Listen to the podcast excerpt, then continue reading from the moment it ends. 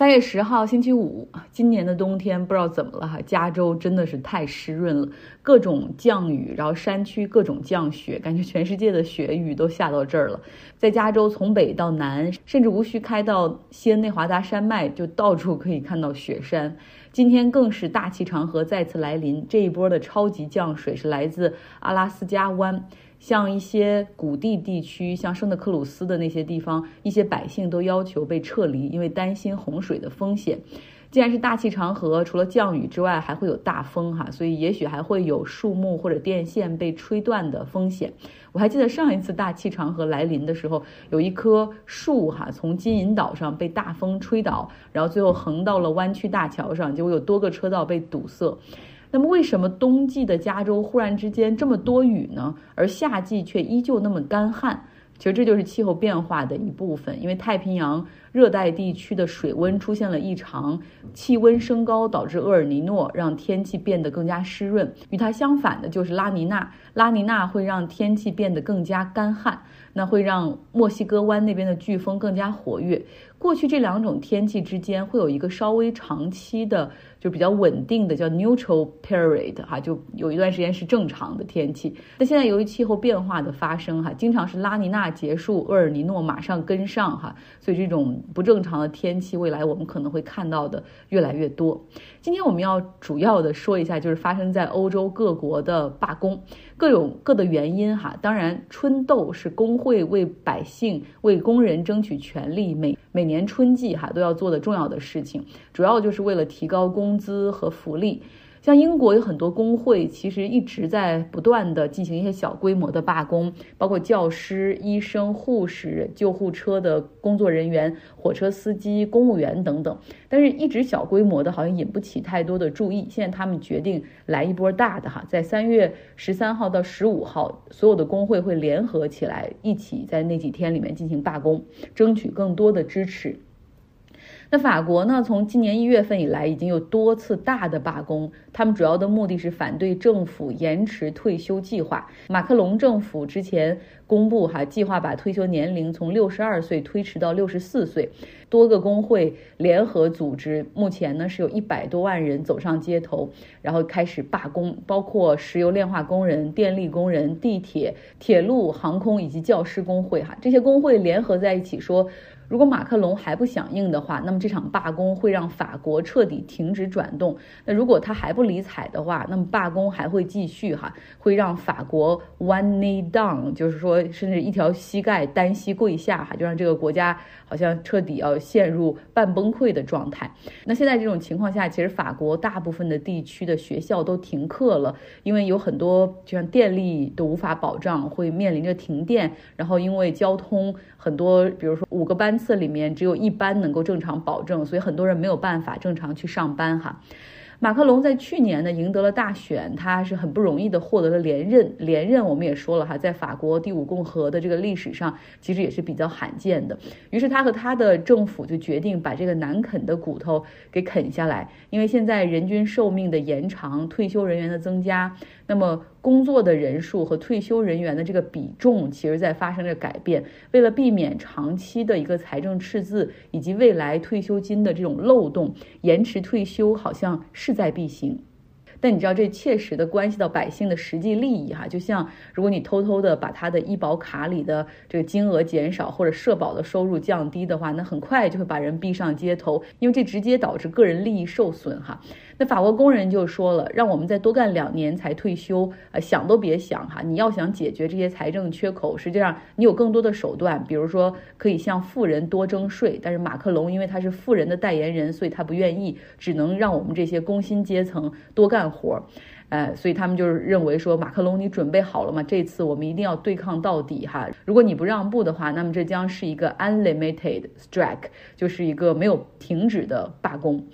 马克龙新的任期是五年，刚刚还一年不到哈。假如说从他的立场上来说，假如说推的第一个法案就失败的话，那剩下四年他实际上什么都干不成。从历史上来看，我们看到。法国的不同政府其实对于延迟退休的这种强硬程度也有所不同。一九九五年的时候，当时法国政府希望延迟退休，但是因为抗议实在太多了哈，最终顶不住压力取消。但是在二零一零年的时候，各种抗议没能够阻止萨科齐政府将退休年龄从六十岁延长到六十二岁。啊，这是法国的情况。我们再来看看德国，德国也在进行罢工哈，这主要是因为通胀的压力太大了，物物价都在涨，人们感受到了这种越来越多的压力。来听听 Jessica 的切身感受。大家好，我是 Jessica，今天我们来观察一下正在德国如火如荼进行的罢工。嗯，我生活的杜塞尔多夫上周二。然后，呃，连续进行罢工两天，呃，城市交通瘫痪，像邮局。嗯，邮局在德国就是非常重要的信件呢，都会通过邮局来往。比如说签名啊，呃，必须要本人签字，然后他要先给你邮寄过来，然后签完字，然后再给你邮寄过去。还有这个账单啊，在德国呃买什么东西呀，嗯，都可以说呃，就是你把地址留给他就好了，是手机号他都不要，他呢就会给你邮寄账单。但是如果这个账单你一直不支付的话，就会产生一定的费用，甚至还会呃，就是有那种要账的公司来找到你。那这个时候，这个账单。就会滚的金额很大了，嗯，因为我之前就遇到了，已经遇到过两次了，啊，那这些都是由于搬家导致的，所以说在德国搬家的时候也会有邮局服务，就是他会把你啊现在在这个地方收到的信件全部给你转移到下面一个地方，啊，这种服务也是收费的，所以在德国呢，这个邮局是一个非常重要和关键的地方。在德国有一个呃部门叫 FED，这个 FED 呢是一个工商联合部门，呃或者说是一个联合工会，这种联合工会的话，它就是代表。表，他是一个人民的代表，和政府和商会进行谈判。那这次的话，这次的罢工主要是由于第二轮的谈判 FED 失败。啊，他这次要求的第一就是针对过去十二个月的通货膨胀、恶性通货膨胀，要求补偿分成两次，第一次是一千欧，第二次是一千五百欧进行一次补偿。第二的话，呃，要增加百分之十点五的薪酬。由于第二次的谈判失败，他们会进一步的进行 Warnstrike，Warnstrike 就是 warning，warning strike，警告性。的罢工，那这样的罢工其实非常的影响生活，因为首先公共交通没有办法坐嘛，而且，呃，部分呃垃圾车呃也会进行罢工，呃，公共的部门，比如说办一些。公共的银行，呃，也会进行，就是你没有办法过去办理业务，挺影响的。啊，其实对于我自己来说也不太理解，就是我在这儿这几年吧，就正好就完完全全的就感受了它这种通货膨胀。嗯，眼睛的确也看见了，但是呃，毕竟我不是就是搞金融的背后的那种操守，然后能够有上帝的视角去看每一个环节。那对于我自己来说，感受最深的就是呃，鸡蛋呀什么啊这些东西全部都是以两倍，呃。平常每天都要吃、每天都要用的鸡蛋、面粉和油，这些都涨了两倍以上的价格。像这些东西，而且还经常超市里面出现断供，导致人们经常要去囤去抢。这种事情，他们说以前在德国是没有发生的。我自己在这边也囤了好几次的大米呀、面粉。那事实告诉我，囤这些还是有用的。为什么呢？呃，倒不是说真的就没有吃的了，是因为我当时买的时候，比如说油，我当时买的时候是一块三毛五，我就买了好几瓶。现在再去买的时候，已经变成了两块七，啊，这个价格多囤一些还是挺好的。呃，这次又买了一些，但是趋势再往下涨的话，真的有点呃涨得太高了。德国的工资嘛，一直以来都是很稳定的，因为它三十年都没有进行过通通货膨胀，所以它的最低工资就是一般有呃就是收到以后就是一千四百欧、一千五百欧。如果说养呃三个人或者说四个人，这这笔钱真的是太少了啊，所以说他们要呃罢工。而且在德国呃大家也知道，如果你们家里面有两个人上班的话，交的税也很高，第二个人的工资基本上。对半，甚至百分之六十都要交税的这一种通胀，对人们的生活还是产生了极大的影响。至少你买菜的时候，呃，就不会那么的轻松。我昨天的时候买了一根白菜，花了三十多块钱人民币哈，就是这些，尤其是绿叶菜，在这边本身就很贵。像那些青菜什么都是按根儿卖的，但是一根青菜里面一般它四根嘛，这样放在里面，根一般就是两块七、三块三欧、三欧的样子，就是一根一根的青菜，长得倒是很。很好，也很很饱满，很大，但真的是太贵了。我在这边就是买青菜的时候，我会就说买回去我就赶紧要吃掉。我记得小时候我们家种了好多青菜啊，我一下子就好多，我妈把所有青菜都都整一起做成那种青菜青菜卤菜一样的东西，就这边就是按根儿买，真的不敢随意乱吃的。还有黄瓜，黄瓜更贵了，都是按根儿卖的，一根儿差不多是两欧左右的样子。绿色的新鲜的东西贵，不太明白的就是为什么会出现这么大的通货膨胀。当然我知道是因为欧元区现在呃，就是现在它的电力啊、天然气的价格飙升，而这些呃天然气啊什么的都是底层的基础设施架构。你做个面包是吧？你的超市里面什么东西都是需要用到电的，那电费的上涨必然会导致所有东西的上涨，就是欧洲的能源危机嘛，的确是。呃，很重要的点我也知道，就是俄罗斯和呃乌克兰之间的战争。那欧洲对于俄罗斯采取制裁，那反而反噬自身。他对他的制裁不购买他的东西，那他必须要到别处去购买，甚至导致他自身的天然气的价格，呃和电力价格非常的高，翻倍涨。像我自己的电费一个月差不多是五十欧左右吧，这是一个人一个一个人一个月的电费。那到现在的话，由于去年一直通货膨胀，然后电力公司他也没有办法。除非你就签了，你买价格的时候就有签了那种价格保证种合同，你没有没有选择这种的，价格都是翻跟头的涨价。呃，我的另外一个朋友他收到了去年的账单，他就需要补差不多呃五六百欧的样子再补缴。我下周的时候会去慕尼黑和斯图加特出差，希望这里的城市交通一切正常。目前目前还没有看到什么新闻。其实德铁本来就是经常晚点的。以前的时候，嗯，我们经常看到，呃，德国人 punctlich punctlich，就是非常准时的，嗯，但是他的德铁是真的不准时，嗯，很多时候你要去一个地方，你需要换车嘛，比如你换一次或两次车，中间需要换乘十分钟、十五分钟，但是有些时候这一趟火车它真的是会把这十五分钟全部给你晚掉，下一趟车你基本上就。就赶不上，我已经遇到过两回这样了。是如果你不上这趟车，基本需要再等两个到三个小时，这样的话把你这一天的行程都给破坏掉了。德铁的晚点和罢工没有任何联系，它本身就是自带晚点。谢谢大家。好了，这就是今天的节目哈，希望你有一个愉快的周末。同时预告一下，我们读书俱乐部将在下周开始一本新书的阅读，我们有一个候选名单哈，有好几本书，现在还等待大家的选择，比如说《枪炮、钢铁、病菌》，还有《第三种猩猩：自私的基因》等等。如果你希望加入我们的话，可以在微信公号张奥同学上留下你的联系方式。好啦，祝你周末愉快。三月九号星期四，我大概自己都没有发现我是一个艺术爱好者。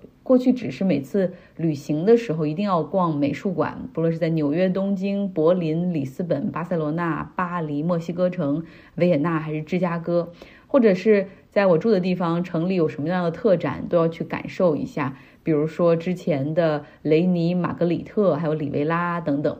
我并不懂什么流派和技法，单纯就是喜欢这种视觉的享受和感受艺术家那种创意的冲击。前段时间带我爸妈不是去南加州吗？其实更多的是为了满足我自己的愿望，去看南非艺术家 William Kintridge 的特展。这个特展到四月初就结束了。我想之后要想再看到他这么多的作品，那还要飞到南非的约翰内斯堡，所以值得哈开车六个小时过去。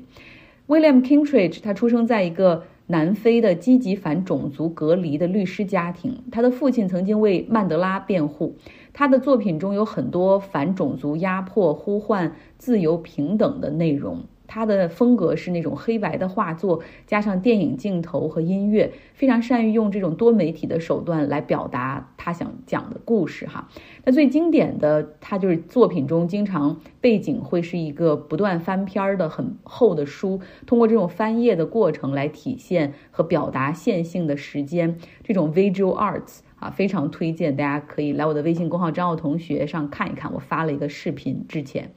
那上面呢还有很多他对于人生的思考，比如会有一些他的小诗，我记得那个里面就写到说，就是人生哈，不过就是 tear and repair and with love，就是我们就是不断的去毁掉，然后修复，但是最后，但是但是最后哈留在心里的是爱。然后他还说，death grows its tree inside you。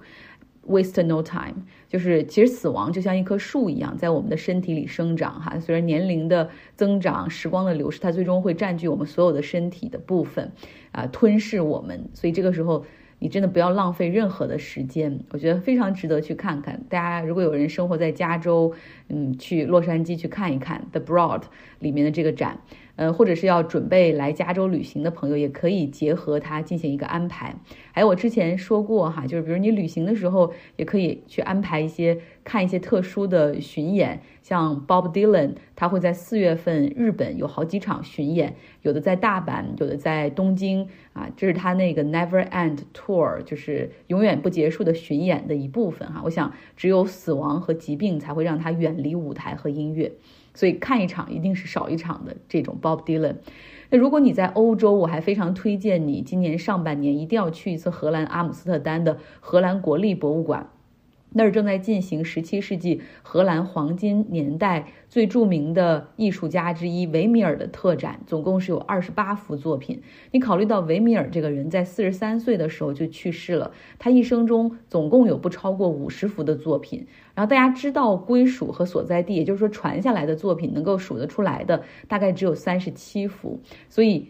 二十八 out of 三十七，哈，这个是一个非常有质量的数量，至少在数量上是一个非常有质量的这种特展。这个荷兰国立博物馆就说了，说哪怕维米尔本人也从来没有见过这么多的作品，哈，他这么多的作品放在同一个地方展出。那其中呢，有两幅画是来自于美国工业家亨利克莱弗里克的收藏，他在一战之后，哈，就买到了这个维米尔的两幅画，然后带到美国，放到他纽约第五大道的 mansion 里面。他死后呢，这个 mansion 就变成了他的这种家族博物馆。他还立下遗嘱说，哈，这些画永远不得外借。呃，那直到二零二一年，他的这个 mansion 这个博物馆装修，那这两幅画才终于有机会重新回到欧洲，就是回到他出生的地方哈，然后去参加这次特展。维米尔的画非常的精美，刻画了荷兰黄金时代的那种市井生活，包括倒牛奶的女人、戴珍珠耳环的少女、写信的姑娘等等。他的作品总是给人一种岁月静好的那种宁静哈。然后还很有意思的是，维米尔最让人着迷的地方就是他的神秘。不同于伦布朗哈，他有很多自己的自画像，然后都是自己不同年代的、不同岁数的。那关于维米尔的自画像，他只有一幅，而他只画了四分之三哈，就没有结束。然后关于他的故事和记载也是非常的少，甚至大家到现在也不太清楚他作画的技法，那种神秘哈，也是让人非常。着迷或者喜欢他作品的一个原因，因为你只能从作品中更好的去发现和感受它。所以我当时哦，我就觉得哈，人会死，但是这种艺术和这种作品不会。还有有的人说家族会消亡，但是故事不会哈。我觉得有很多传世的经典的艺术、音乐、历史书籍，其实有很多东西真的值得拥有我们的时间和注意力。节目的后半部分，我们来关注一下土耳其。今年呢是土耳其的大选年，在五月十四号的时候，他们大选日会举行。总统埃尔多安确定了哈，说这个大选的日子不会因为之前南部地区的大地震而推迟。那么现在看到，为了击败埃尔多安，六个在野党联合起来推出一个总统候选人齐利克达鲁格鲁。嗯，他是来自那个中间偏左的 CHP 那个党 Republican People's Party。呃，这个党实际上是现代土耳其的国父凯末尔建立的，也是土耳其最有资历、然后历史时间最长的政党。在一九九零年之前，基本上这个的政党是经常是一统大局，但是九零年之后哈，逐步是被选民抛弃。那这个六个政党现在团结在一起，就是因为不想去分对方的票，他们哪怕这个政见有很多。东西是不一样的，但是争取是希望能够把埃尔多安赶下台。他们承诺说，假如说他们可以成功啊上台的话，那会把土耳其恢复成一个议会制的国家。埃尔多安的 AKP 这个正义和发展党在二零零二年赢得大选，那个时候的土耳其还是一个议会制的国家。埃尔多安那个时候就支持率很很高哈，他做了两任的总理，并且提出要修改宪法。在二零一七年的时候呢，这他们举行了关于宪法的公投，把国家从议会制改成了总统制。然后埃尔多安之后又竞选了总统哈当选，到现在已经是他的第二个任期了。在五月十四号的这个大选，假如说埃尔多安再次获胜的话，那么他将开始自己的第三个总统任期。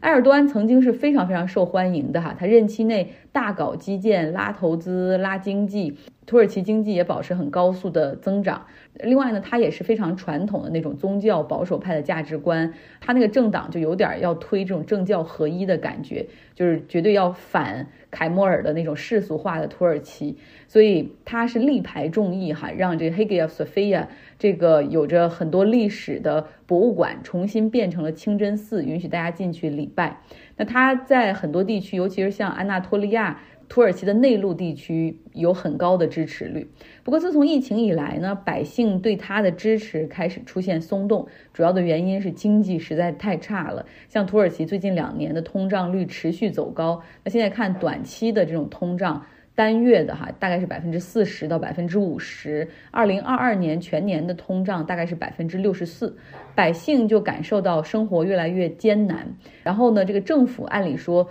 你。通胀这么严重，应该通过加息的手段抑制通胀，因为你这经济已经过热了。但是为了保持经济可以依旧高速的增长啊，然后制造业什么促进出口等等，埃尔多安政府还降了息，连国际货币基金组织都给他们发信说，强烈建议土耳其央行应该加息。你们现在这样的反向操作非常危险。那为了让百姓能够满意，这个埃尔多安政府还搞出了一系列组合拳哈，比如说提高最低工资啊，然后还搞出一些补助项目，帮助贫困阶层可以支付房租，还有就是补贴政府办的那些连锁面包房啊，所有东西涨价，但这个面包不涨价。于是我们也讲过哈，这些连锁国营面包房前面就排起了长队。现在土耳其大选临近嘛，有各种各样的民调。啊，他们也做了一些统计，像一个民一个民调就显示说，在大选中肯定会投埃尔多安的，就是大概有百分之三十六，有百分之四十四的人肯定会投给对手。那另外呢，百分之十四的人说，呃，他们会投给谁要看埃尔多安的对手是谁。然后另外有百分之六的人觉得自己还没有想好哈，没有决定。那么对埃尔多安另外一个打击，就是除了经济上的这个打击之外，另外一个坏消息，其实就是在二月六号。土耳其南部所发生的这个大地震，让埃尔多安的支持率是进一步下降，因为有超过四万的土耳其人丧生。在这次的地震中，总共是有两万四千九百二十一栋房屋倒塌或者严重损坏。而这中间其实我们也讲过，在一九九九年，当时伊兹美特地区发生大地震，一点七万人死亡。后来那个政府就出台了房屋的建筑标准，就必须要有抵抗地震的一个级别的这样的一个要求。而且呢，还要求就是说，对新建房屋你要遵循新的标准，然后对于一九九九年之前建成的房屋要逐一的排查风险。但是政府那个时候因为没有资源，然后也没有相关的专业人，所以就把这样的监管 inspectors 啊，就是你去去检查符不符合标准的这样的部分，实际上是企业化，就是你允许企业。私人企业去承接这样检查的活儿，那你想啊，如果我是业主或者我是开发商，然后我花钱来找第三方的公司去检查我的楼，那这些第三方的公司为了能够继续拉生意哈，然后谁出钱谁就是老板，所以最后就变成了糊弄或者是 rubber stamp，就是萝卜章哈，就是你只要给钱，我随便来看一下就给你盖章。那二零零二年埃尔多安的 AKP 这个政党赢得大选之后呢，他们又大搞基建。尤其是二零零八年经济危机之后，大量的他们也靠大量的新建呃住房，然后来刺激经济。当时为了能够呃让更多的人，比如说进入这个市场，然后让更多的房屋能够盖起来销售，土耳其政府发了数十万个豁免证哈，让一些房屋免于去执行地震的这种安全标准。所以我们看到了现在为什么有很多百姓其实是对埃尔多安的政府很气愤的一个原因所在。那其实还有一个问题哈，就这样大兴土木的钱，实际上是土耳其政府举债。啊，向外面借钱来修建的，那这些债务主要来自于境外哈，像卡塔尔、阿联酋、沙特等国家。那所以一旦当外部金融环境发生变化的时候，比如说美联储进入加息通道的时候，这样的时候资金利率都发生了比较大的变化，那对土耳其的经济影响是很大的。那有一些选民也认为说，埃尔多安现在明显是黔驴技穷了，那些曾经好用的手段，现在让土耳其麻烦重重。有人已经明确。喊出了说我们已经够了哈，enough，二十年了，埃尔多安，我们现在需要变化。好了，这就是今天的节目，希望你有一个愉快的周四。